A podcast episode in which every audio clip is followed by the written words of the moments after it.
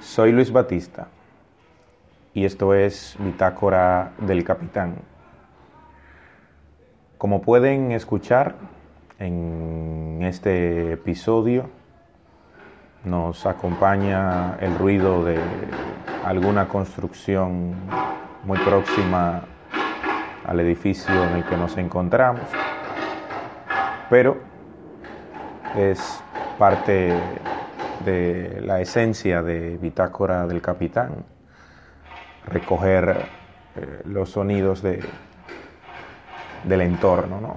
Y precisamente eh, en el episodio de hoy, a propósito de sonidos y de contexto, vamos a referirnos al desarrollo histórico de los géneros musicales más importantes de la República Dominicana hablamos del merengue y de la bachata.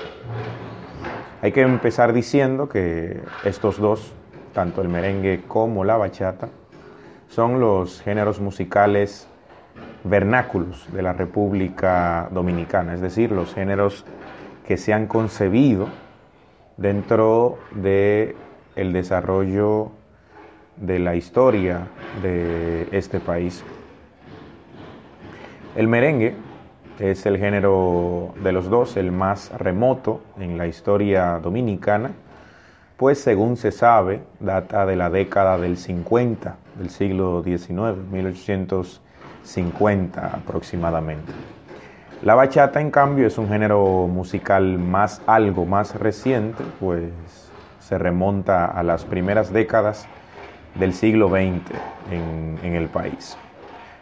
Hay que señalar, hay que anotar que ambos géneros en sus inicios fueron muy hostilizados, muy perseguidos, demonizados por la alta sociedad dominicana, pero con el paso de los años, con el paso del tiempo, fueron calando en el gusto popular, lo que hizo que se convirtieran en los géneros más importantes de la música dominicana, que es lo que hoy son. El antecesor más inmediato del merengue fue un género aparecido en Cuba, que en esa época llamaban la tumba o la tuba.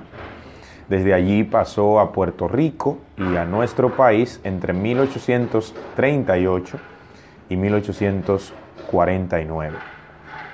A principios de la década de 1850, por ese rechazo de la alta sociedad dominicana de por entonces, se lanzaron durísimas campañas en la prensa nacional contra el merengue y a favor de la tuba, el género musical nacido en Cuba.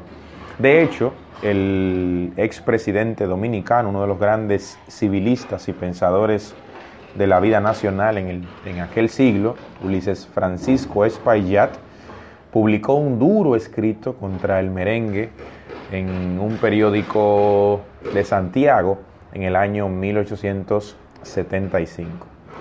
No es sino a partir de 1930 cuando se extiende la difusión del merengue gracias a la expansión de la radio en el país. Hay que destacar que el merengue se introduce en la alta sociedad a partir del denominado himno de los merengues, Compadre Pedro Juan. Compadre Pedro Juan fue un, un merengue que le solicitó una familia cibaeña de la alta sociedad de Santiago al maestro Luis Alberti, que entonces hizo vida al que tal vez sea el más famoso de los merengues dominicanos históricamente hablando.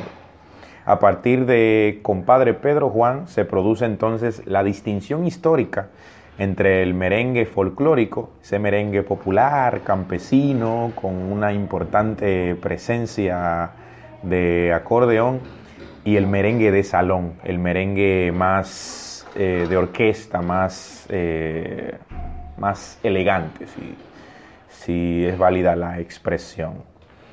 En el año 2005, se proclama el 26 de noviembre como el Día Nacional del Merengue y en noviembre del año 2016 la UNESCO la Organización de las Naciones Unidas para la Educación, la Ciencia y la Cultura declaró el merengue como un patrimonio cultural inmaterial de la humanidad. El merengue, dentro de sus principales instrumentos, se pueden destacar la tambora, el acordeón, la guira, la guitarra, el piano, el saxofón, la trompeta, entre otros. Dentro de sus exponentes históricos destacan precisamente el maestro Luis Alberti, Rafael Solano, Joseito Mateo, Vinicio Franco, Félix del Rosario, Alberto Bertrán, Frank Cruz, entre muchos otros.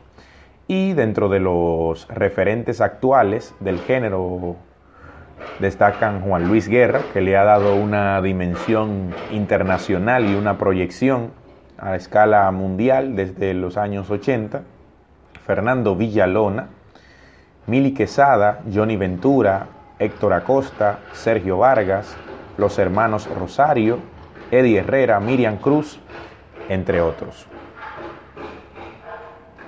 Para hablar de la bachata, sería importante definirla como en alguna oportunidad lo hiciera el maestro Juan Luis Guerra. Juan Luis Guerra decía que la bachata es un bolero antillano.